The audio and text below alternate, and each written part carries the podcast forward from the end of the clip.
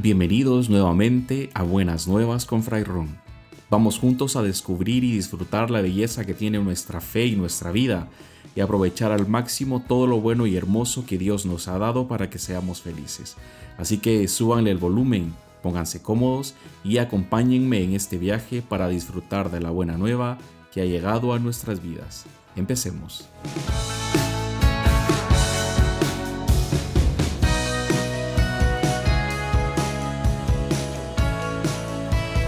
Tal hermanos? Buenos días, me da gusto volver a saludarles, espero que se encuentren bien, que cada vez más, a pesar de las dificultades que vamos viviendo cada día en nuestras vidas, y ahora especialmente con esta situación de la, de la pandemia, que es tan complicada y que a veces parece que pues eh, va cediendo un poco, pero luego vuelve y nos tiene ya un poco locos y cansados, en medio de todo esto podamos ir dejándonos guiar y acompañar por la acción amorosa de nuestro Padre Dios, que siempre está a nuestro, a nuestro lado, a pesar de que no lo podamos ver, pero sí que podemos sentir en nuestro corazón y en nuestras vidas y, ahí podemos ir viendo su acción maravillosa en todos nosotros.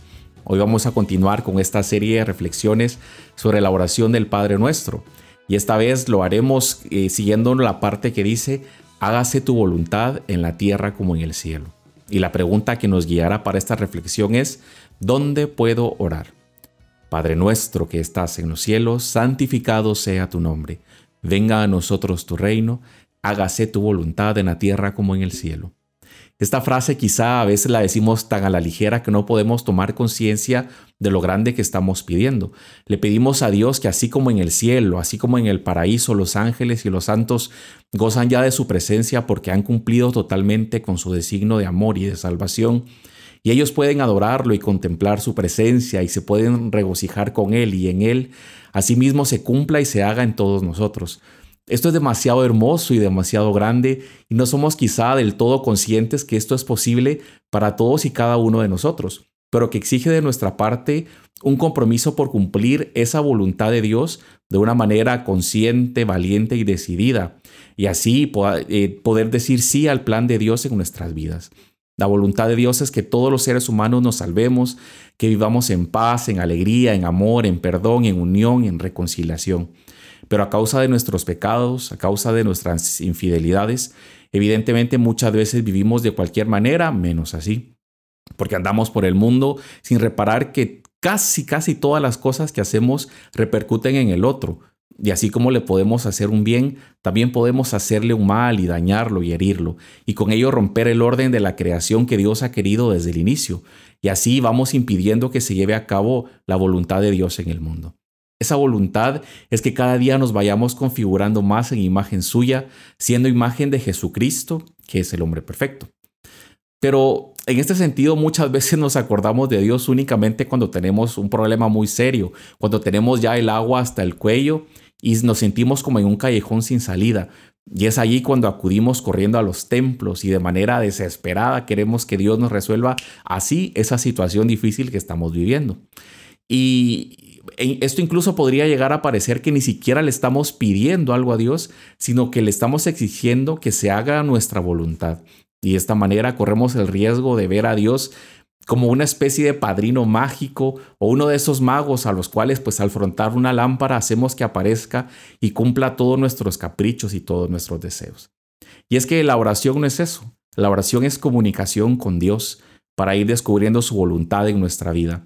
Es una comunicación en la cual nos alimentamos y fortalecemos nuestro espíritu con su gracia y por medio de su Espíritu Santo nos impulsa a salir cada día más de nosotros y a vivir cada día más apegados al Evangelio que Jesucristo nos vino a anunciar. En este sentido, Jesús nos vino a explicar y a planificar sus mandamientos y los resumió en el mandamiento del amor, porque no debemos cumplir esos mandamientos como si fueran reglas que limitan nuestra libertad y que nos oprimen, sino como medios para alcanzar la salvación. De esta manera, porque Cristo nos ha salvado, porque Cristo nos ha liberado, cumplimos sus mandatos. Y la obediencia viene a ser la respuesta libre de una persona que ha sido liberada del pecado y que se siente libre para actuar optando por el bien, no solo para sí mismo, sino para todos sus hermanos, los hombres y mujeres del mundo. Y de esa manera, pues rechazar el mal que se manifiesta de muchísimas maneras, como por ejemplo en odios, en venganzas, en iras, en mentiras y en robos. Entonces, hermanos, siguiendo la pregunta que nos guía, ¿dónde podemos orar? Pues está claro que hay muchísimos lugares privilegiados para poder orar, los templos en especial, las casas de oración. Y es que para eso están creados, porque crean una atmósfera y un ambiente especial que nos permite unirnos a Dios en oración. Pero al salir de estos lugares no debemos olvidar que nuestro cuerpo es templo del Espíritu Santo, tal como nos enseña San Pablo. Y por tanto, a donde nosotros vayamos, estamos llamados a llevar la presencia de Dios. Y si llegamos a comprender nuestra vida de esta manera, nos daremos cuenta que todo lugar es ideal para orar porque eh, todo ideal, todo lugar nos recuerda a Dios y todo lugar está llamado a ser impregnado con el buen olor del cristiano. Tu casa, tu trabajo, con tus amigos, en el mercado, en el bus, en todo lugar. En todo lugar donde hay un cristiano debe convertirse en un lugar de oración donde se sienta la presencia y la voluntad de Dios. En este sentido también es fundamental tener en cuenta lo que Jesús nos enseñó, que para orar hay que entrar en el silencio de nuestra habitación interior, cerrar la puerta de todos los ruidos que vengan de fuera y hablarle a nuestro Padre que está en lo secreto. Y así, al abrirle nuestro corazón, nos dejaremos abrazar por su amor y su misericordia, confiando en su providencia sin olvidar que Dios no está para cumplir nuestros caprichos y nuestros deseos, sino que es nuestro Padre que nos guía, nos cuida y vela por nosotros.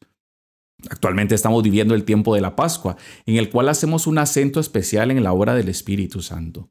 Por eso mismo, pidámosle que nos dé sus dones, especialmente su sabiduría y su ciencia y su fortaleza, para poder tener la valentía de vivir cada día nuestra vida conforme al designio y a la voluntad de Dios, para que cada día más esa voluntad de Dios pueda irse realizando en tu vida, en la mía y en la de todos los seres humanos. Que cada día podamos decir con más fe y con más compromiso, Padre nuestro que estás en los cielos, hágase tu voluntad en la tierra como en el cielo. Será hasta la próxima en que volvamos a encontrarnos si Dios nos lo permite para seguir compartiendo estas buenas nuevas que han llegado a nuestras vidas. Recuerda que tú eres templo del Espíritu Santo y que como tal estás llamado a hacer de tu vida una ofrenda agradable a Dios, un lugar donde todos los demás puedan ver y experimentar la presencia de Dios en sus vidas. Que Dios los bendiga y nos encontramos hasta la próxima. Un saludo.